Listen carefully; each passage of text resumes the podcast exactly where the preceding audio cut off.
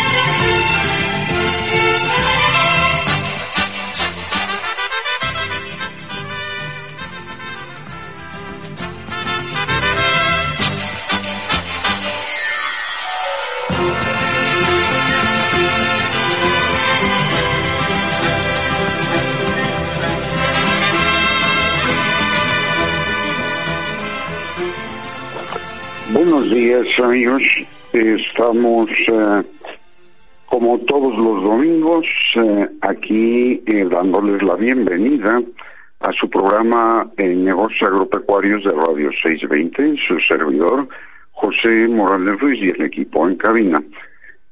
Enrique Romero Langle en la coconducción, Saúl Granados en la consola maestra. Les damos todos pues la bienvenida en este domingo eh, aquí en vivo y bueno, con un ejercicio eh, en las circunstancias que estamos a través de las líneas telefónicas de Radio 620. Enrique, buenos días. Muy buenos días, Pepe, y buenos días a todo nuestro auditorio. Y le damos la bienvenida a las estaciones afiliadas a la cadena Raza en la República Mexicana de 620, San Luis Potosí, Michoacán y los estados que están pues pendientes de nosotros y que se pueden conectar. También eh, pues lógicamente ustedes radioescuchas pueden conectarse a través de internet desde su dispositivo eh, tecleando en eh, www.radio620.com .mx, recuerden 620 con número. Pero Pepe también este, tenemos, los invitamos a que se comuniquen a, cabina eh, después del programa, puesto que el programa exactamente lo estamos haciendo a través de nuestro teléfono y los teléfonos son el 55 55 53 46 20 55 53 55 53 66 20 y 55 55 53 96 20. Recuerden, todos inician con 55 55 53 y nuestras terminaciones son 46 20, 66 20 y 96 20. Bueno, Pepe, al parecer con el ejercicio que tenemos hoy eh, es algo uh, pues diferente y nos vamos a comunicar eh, con pues un par de eh, médicos veterinarios, uno de ellos doctorado y pues va a estar muy muy interesante este programa. ¿Sobre qué vamos a tratar, Pepe? y pues sí, y como comentaba yo, en las circunstancias que estamos haciendo nuestros programas, pues el día de hoy tenemos un tema sumamente interesante, dado que eh, pues la producción agropecuaria eh, ha estado presente en el transcurso de eh, la vida eh, de el hombre, ¿verdad? primero, pues el hombre recolector, el hombre que encuentra la forma de cultivar o de tener animales domésticos, ¿no? Y el primero, pues, que le acompaña es el, el perro, ¿verdad? Y esto estamos hablando de diferentes épocas, de tres 15 mil años, de 8 mil, en fin, en donde se van dando estas eh, cuestiones. Y por el otro lado, el, el detalle de la llegada a América de las especies eh, pecuarias, de la gran mayoría. Antes era meramente las especies pues que se eh, creaban, ¿verdad? Que se habían domesticado. Y el ganado, el primer ganado, es desembarcado en 1527 en la región de Pánuco. Ahí se establece la primera eh, pues eh, oportunidad en que eh, encontramos la presencia de bovinos. Y bueno, no sé si nuestro invitado ya se haya logrado comunicar, tuvimos algunos problemas. Eh, el doctor Javier Arreola está el día con nosotros, ¿verdad? Eh, seguramente pues ya está por ahí, no sé eh, si ya se comunicó a la cabina. Eh, bueno,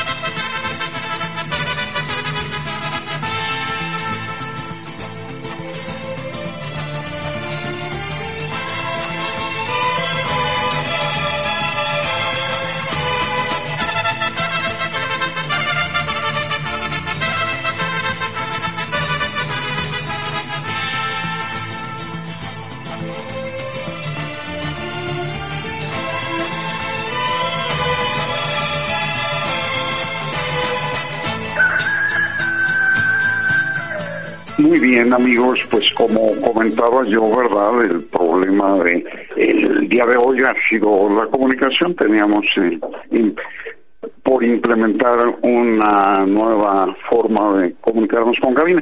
Pero bueno, el doctor eh, Javier Arreola eh, es nuestro invitado del día de hoy. buenos días. Buenos días, José. doctor, pues básicamente aquí eh, aprovechando la oportunidad de haber contactado. Eh, hacía años que no podíamos eh, tener ese contacto por eh, la estancia en Europa, ¿verdad? que ha tenido y que la verdad es muy interesante. Pero bueno, comenzamos el programa hablando un poquito, muy poquito, de los antecedentes de los animales domésticos, la, los la domesticación más o menos hace cuántos miles de años se dio. Y después de la llegada de las especies pecuarias pues llamémosle eh, que son hoy parte de la ganadería en México.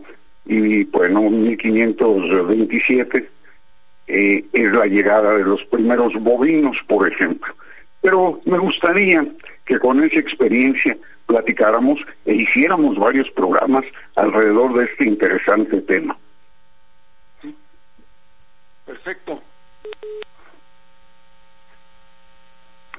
Sí, adelante. Un poco más alto, por favor.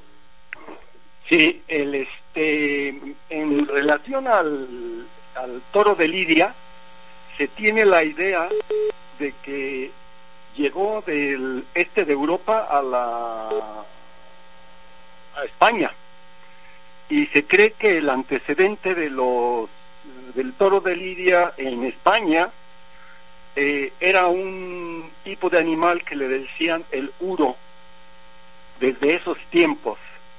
Eh, obviamente ese animal es el que generó todos los bodinos que llegaron a, Europa, específicamente a España, que es donde se encontraron con los mejores pastos eh, y ahí se, se desarrollaron magníficamente. La gente del toro sigue pensando que el toro de Lidia actual eh, proviene directamente de ese animal. Pero eso parece ser que no es cierto. El toro de Lidia español lo seleccionaron los ganaderos desde muy temprano, desde probablemente del siglo XVIII, de los bovinos ya domesticados, empezaron a seleccionar de los más bravos. Y así es como se fundó la ganadería española, pero directamente del ganado bovino domesticado que tenían ya los ganaderos españoles establecidos. Esa es eh, una teoría muy reciente que propuso eh, Juan Pedro Domecq Solís, quizá el mejor ganadero de Lidia de la historia del, del toro bravo. Y después, obviamente, el ganado bravo llegó de España a México, eh, cuando desde un principio se, los misioneros trajeron toros de Lidia para proteger, es lo que dice la historia, ¿eh? para proteger sus eh, huertos y evitar que los eh, trabajadores se llevaran la fruta, porque era un animal muy agreste, muy agresivo. Eh, posteriormente la ganadería española empezó a mejorarse. Bueno, a propósito, dicen que la primera ganadería española fue la ganadería de Apenco, que es la que trajo un familiar de, Cristo, de Hernán Cortés, y es la primera.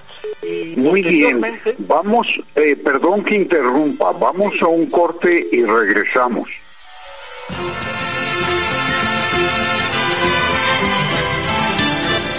Piense, negocios agropecuarios.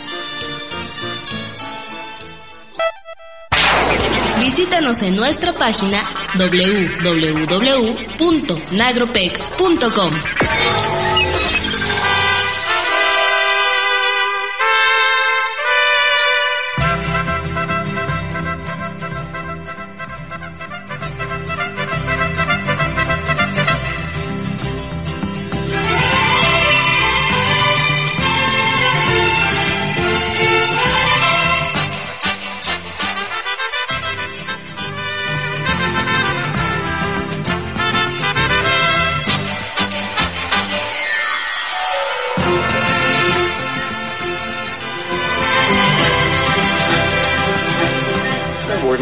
quedamos en la introducción del toro de Lidia a México, concretamente la ganadería de Atenco y la función que tenía de alguna manera, ¿verdad?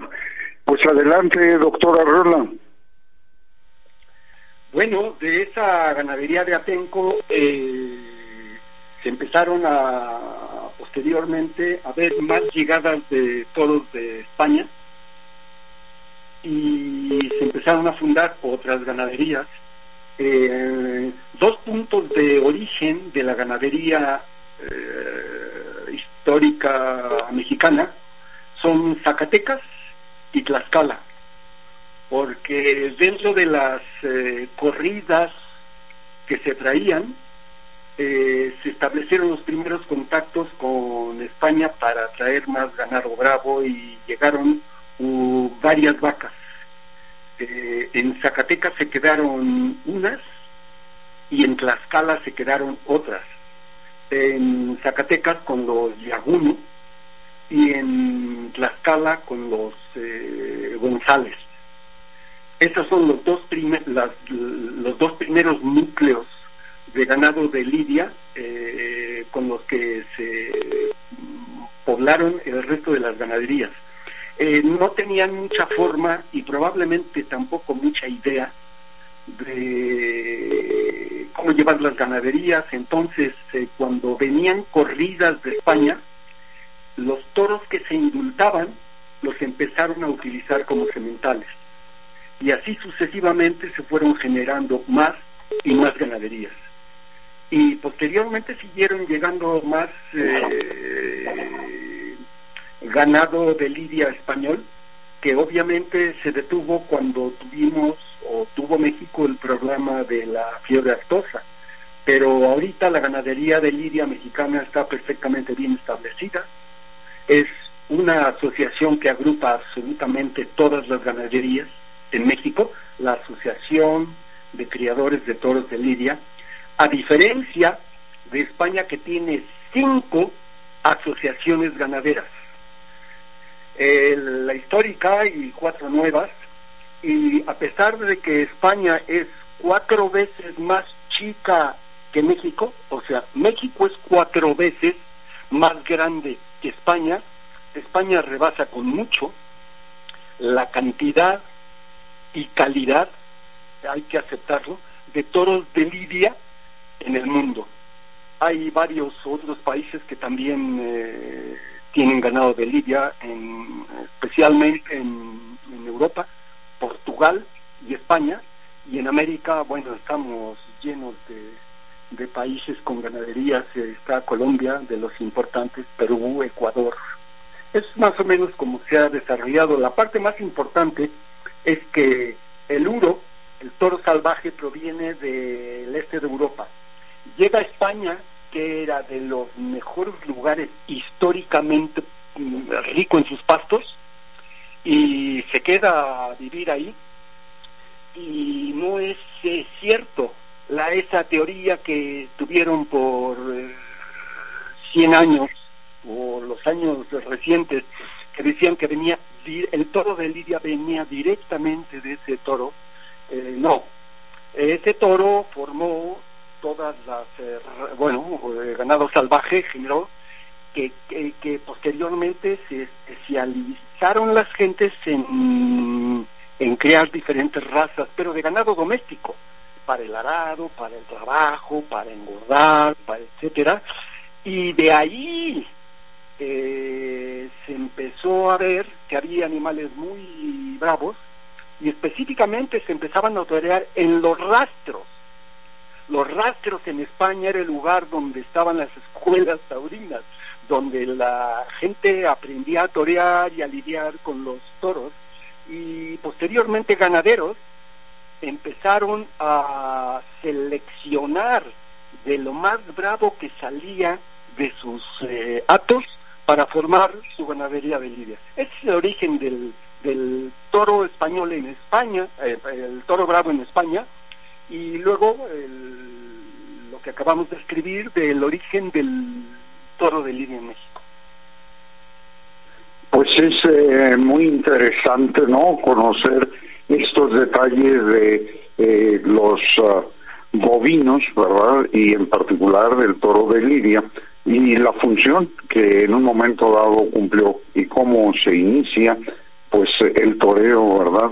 Que suena muy razonable. Yo estaba haciendo memoria eh, muchas veces cuando un niño juega con un perro o eh, molesta a un perro, eh, era común decir o expresar no lo estés toreando curiosamente se me ocurre eso, viene a mi memoria pues de años de esas experiencias, ¿no?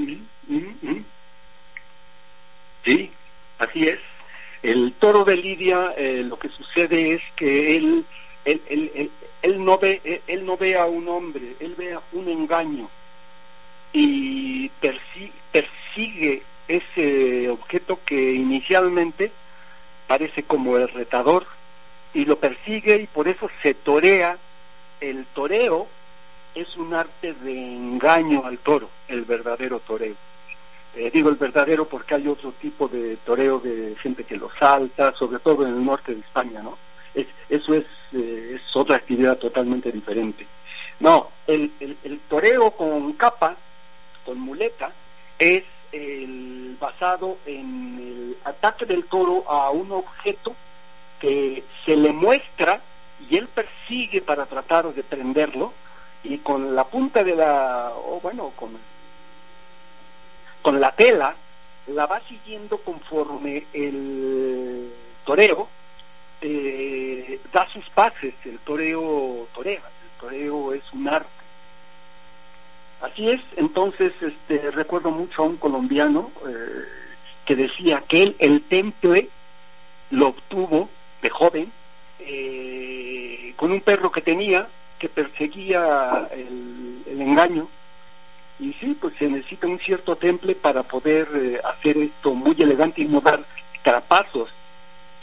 Eh, esos toreros, esos toreros que, que, torean así, eh, dando trapazo para allá, trapazo para acá, en vez de plantarse, muy elegantemente, porque ese es el arte. Llevar al toro y darle un temple con un pase, que es lo que desarrolla la emoción en la gente eh, de los tendidos. Eh, interesante comentario, ¿no? Ese temple, ¿verdad? Eh, pues realmente lo que pudiéramos decir que asusa al toro, al toro, es el movimiento del capote. Por supuesto que sí, es cuando el torero se descubre que el toro prende al torero. Eh, a propósito, yo no quiero hacer una apología del toro de Lidia. ¿eh? Yo soy veterinario y así como hay médicos, esa es la parte que yo defiendo, así como hay médicos sin frontera que se van a África, a países necesitados a atender gente que necesita esa atención médica, esa ha sido mi función desde hace 20 años con el ganado de Lidia.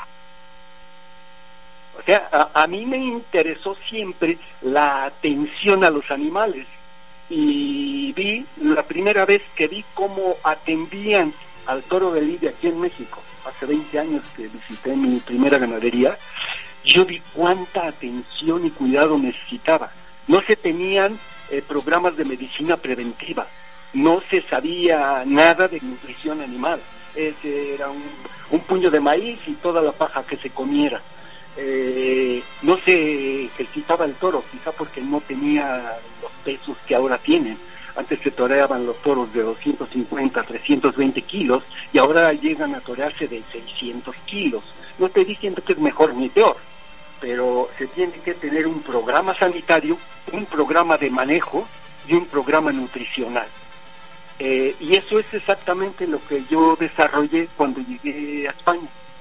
Eh, obviamente las ganaderías ya las tenían bien desarrolladas, pero no había un programa nutricional, no había un programa sanitario, había un programa sanitario para ganado doméstico, oficial, pero el ganado de Lidia no era cubierto por ese programa. Cada quien tenía que desarrollar su programa, bueno, ni, ni brucelosis ni nada, eh, etcétera. Y obviamente ningún ejercicio. Si apenas las eh, eh, las trancas para o los linderos para para delimitar al toro y yo veo más al toro que la corrida lo que pasa es que, aunque no le guste a uno ver cómo molestan y lastiman un animal, se le tiene que tentar porque se tiene que saber cuál es su calidad. A ver, se tiene que tentar. Eh, Muy bien. Los, los toros se, se, se, se, Interrumpo para ir a un corte, pero regresamos para continuar y terminar en el siguiente bloque. Regresamos. Sí, doctor.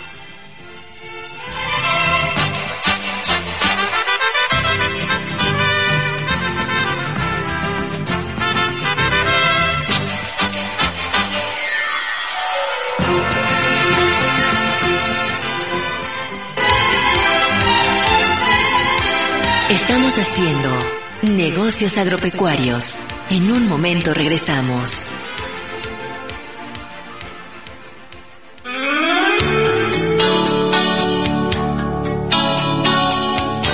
XENK Radio 620.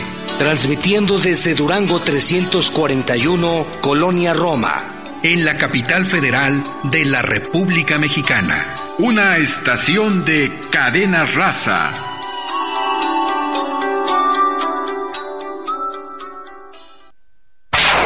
Visítanos en nuestra página www.nagropec.com.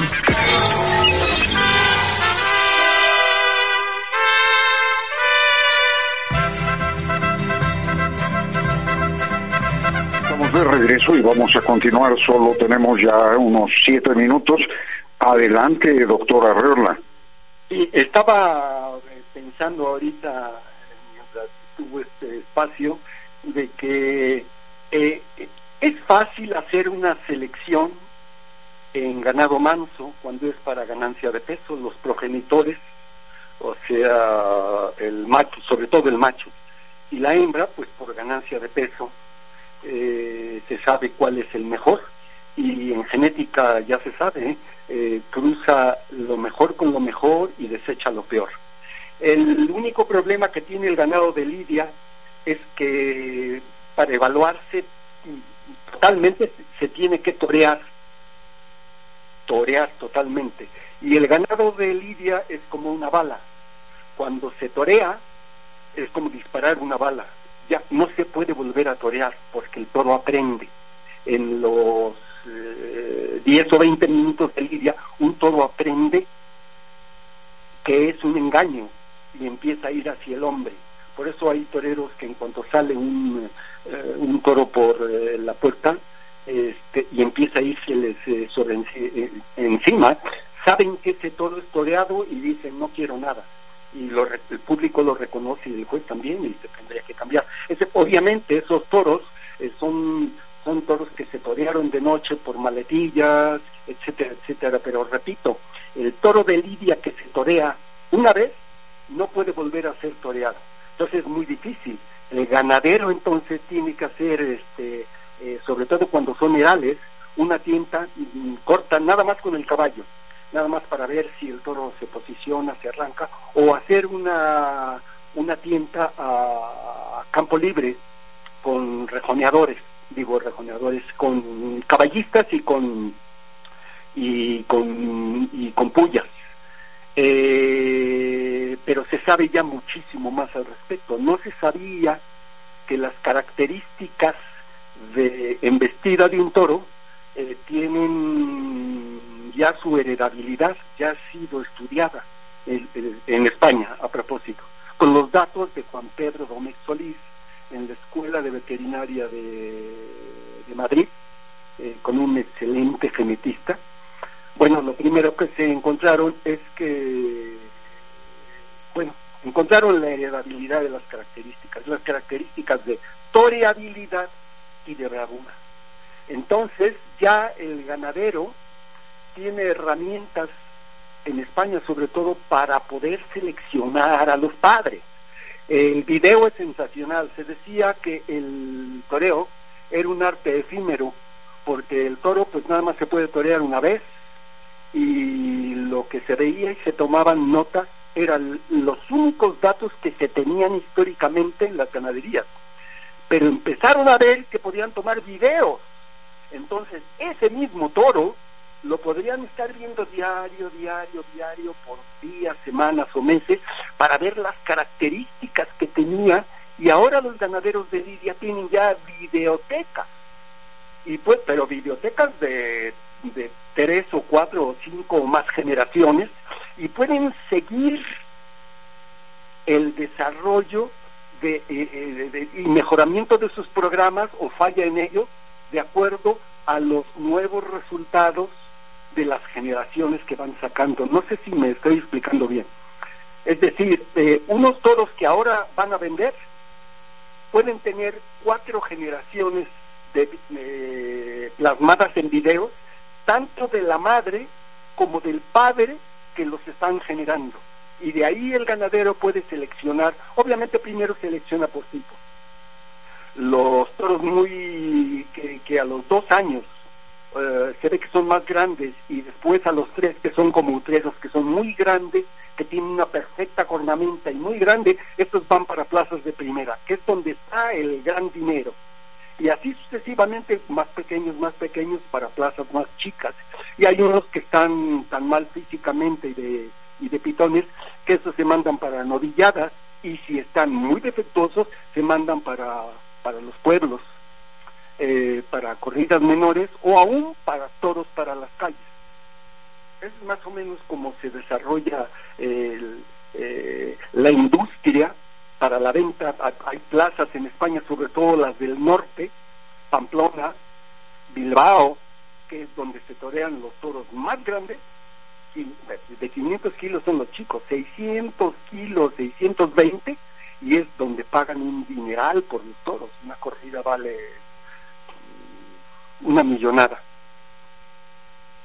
Y, Muy además hay pues. plazas de esas son las plazas de primera. Bueno, también hay en Madrid, también hay en Sevilla, etcétera. Pero hay plazas de primera, segunda y tercera y en ellas es donde distribuye el ganadero su producción de animales. En la primera, repito, van los toros más pesados, mejor preparados, de una cara enorme y así preferentemente sin ningún defecto. Y después, bueno, ya este, en plazas más chicas y de pueblos pueden salir este, no, aún novillos defectuosos. Y en ganadero, todas las ganaderías tienen diferentes tipos de de becerros para torear, este, defectuosos, eh, novillos o toros, pero los programas que se tienen son fenomenales y a mí me da mucho gusto porque yo fui parte del desarrollo de muchos de esos programas que ahora mismo se tienen en España.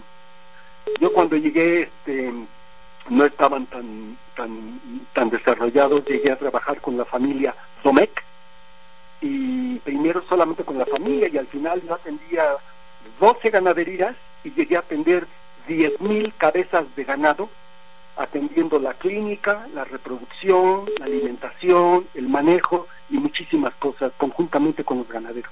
Y fue una experiencia eh, realmente inolvidable.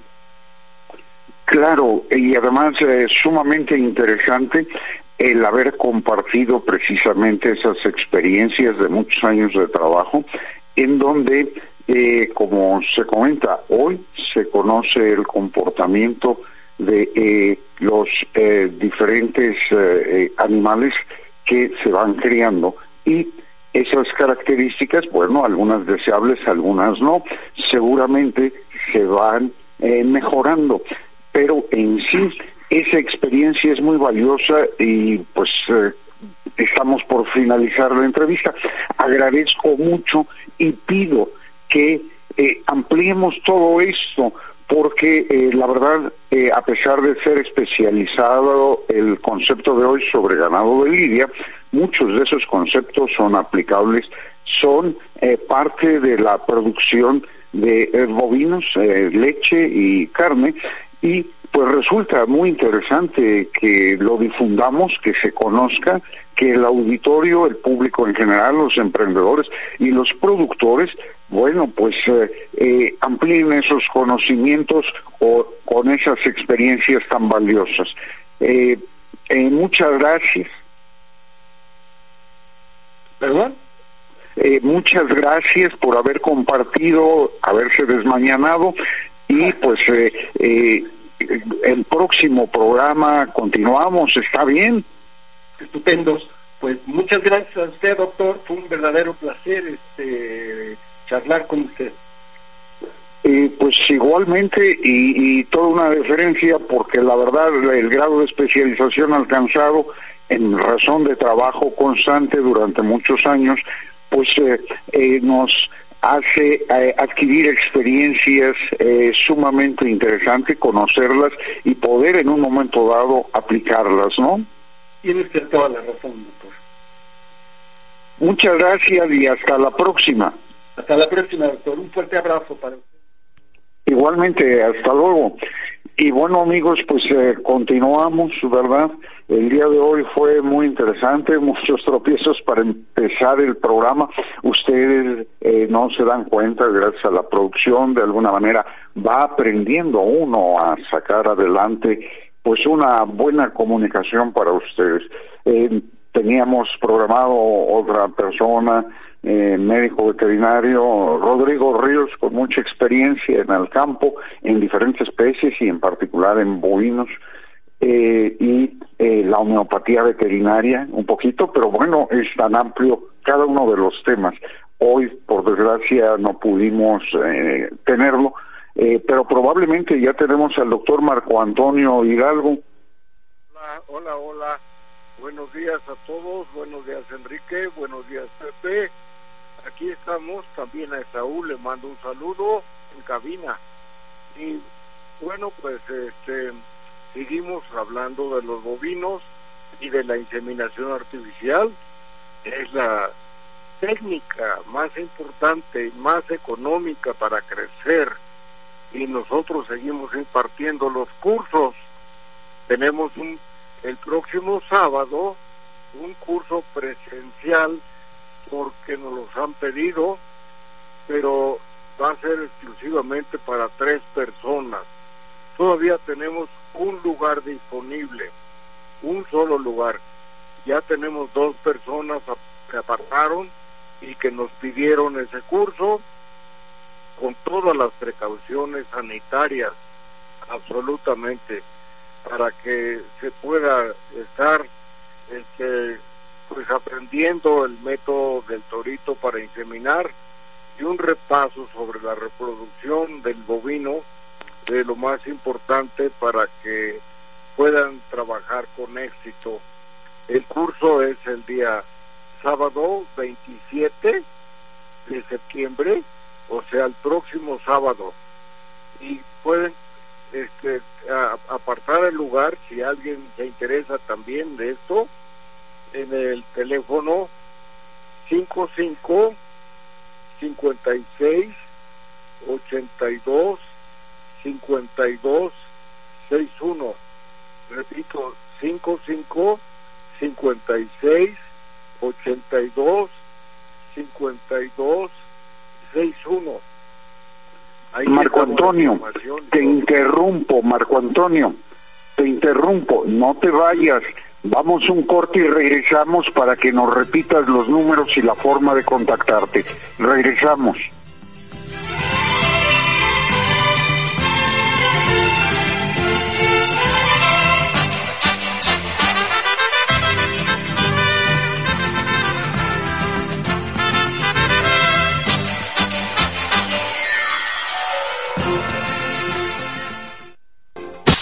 Sé miembro de nuestra comunidad a través de Facebook. Búscanos como Nagropec.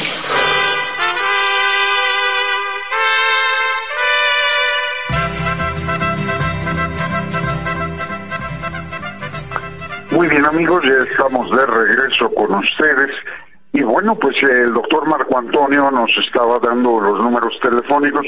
Marco Antonio, eh, la mejor forma de comunicarnos, además, ¿cuál también tienes? Sí, cómo no.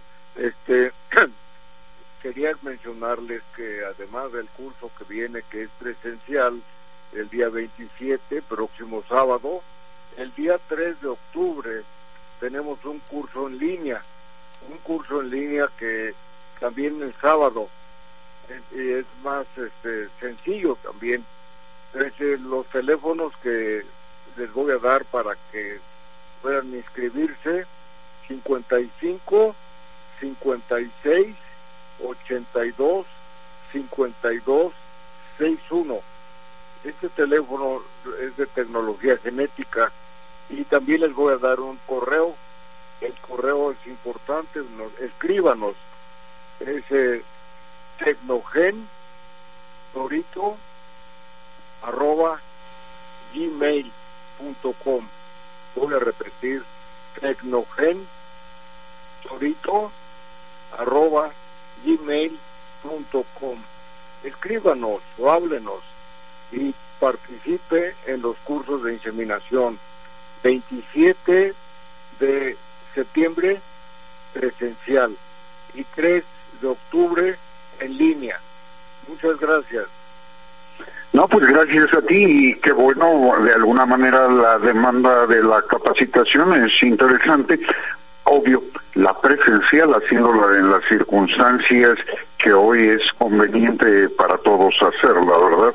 Distancia, eh, cubreboca, en fin, eh, gel, eh, lavado frecuente, el jabón es importante eh, para eh, evitar eh, pues una infección y a distancia el nuevo sistema para poder eh, pues estar en contacto en estas circunstancias y eh, esas son las opciones. Bueno, eh, muchas gracias Marco Antonio, nos vemos la próxima y seguramente ya está Enrique Romero. Así es, Pepe, ya estamos por aquí. Pues muy interesante el tema del doctor Javier Arriola. Eh, yo tuve, realmente yo tuve la, la gloria y el gusto de trabajar hace algunos años con él cuando estaba en el Instituto Nacional de Inseminación y Artificial y Reproducción Animal. Eh, tuve el gusto de, eh, pues ahora sí que de trabajar con él y fue una, de la, una persona que impulsó muchísimo la transferencia de embriones.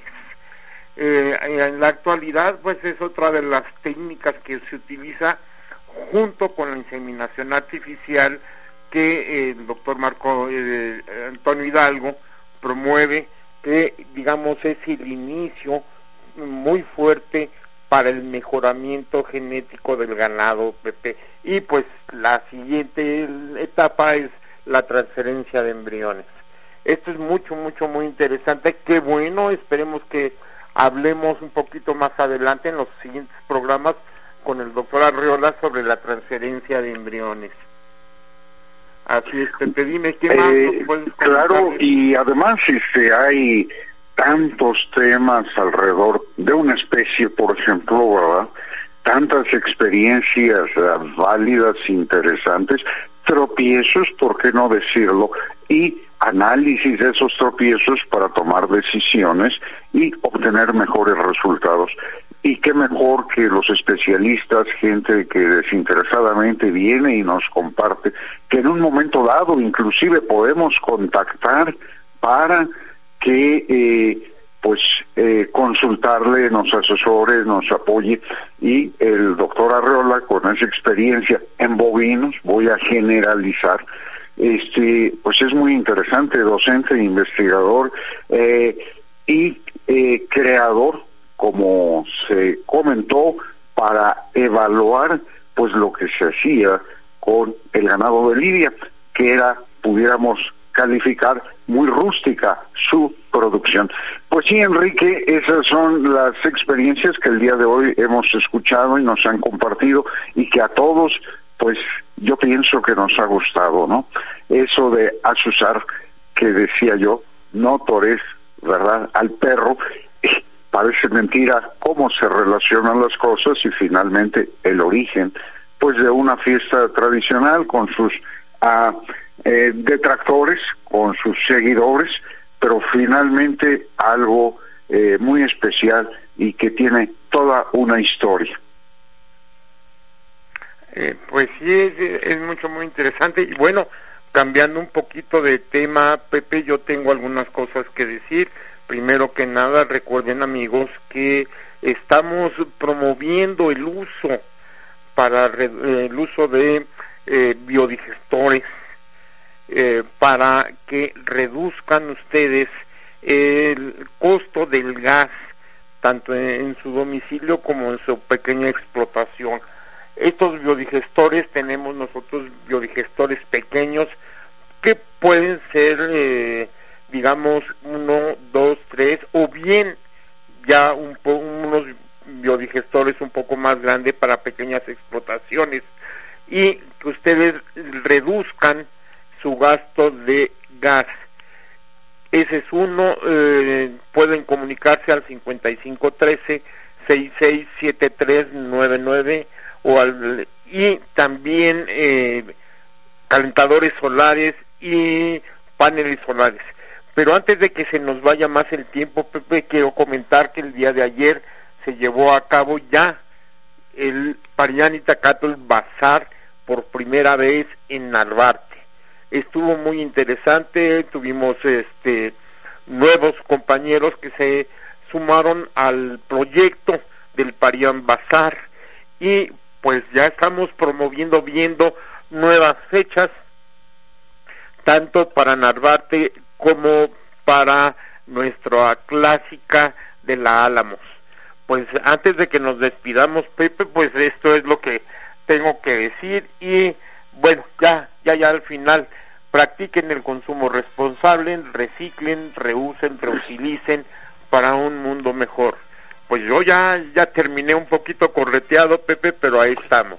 Ah, bueno, pues eh, yo sí quiero felicitar a los expositores, eh, a las gentes que tenían algo de textiles, eh, de cuestión de artesanía en seda, eh, con decorado a mano, eh, pasteles eh, increíbles, panes increíbles, quesos, productos múltiples de amaranto, en fin, es muy extenso. Amigos, pues un cordial saludo al ingeniero Juan Bosco Laris, amigos eh, radioescuchas, emprendedores, productores y técnicos agropecuarios. Les agradecemos su amable atención y les invitamos la próxima semana a una emisión más de negocios agropecuarios de Radio 620 AM. Su servidor José Morales Ruiz le recuerda sintonizar 620 AM el próximo domingo de 7 a 8 de la mañana. Feliz domingo y continúen escuchando Radio 620 AM.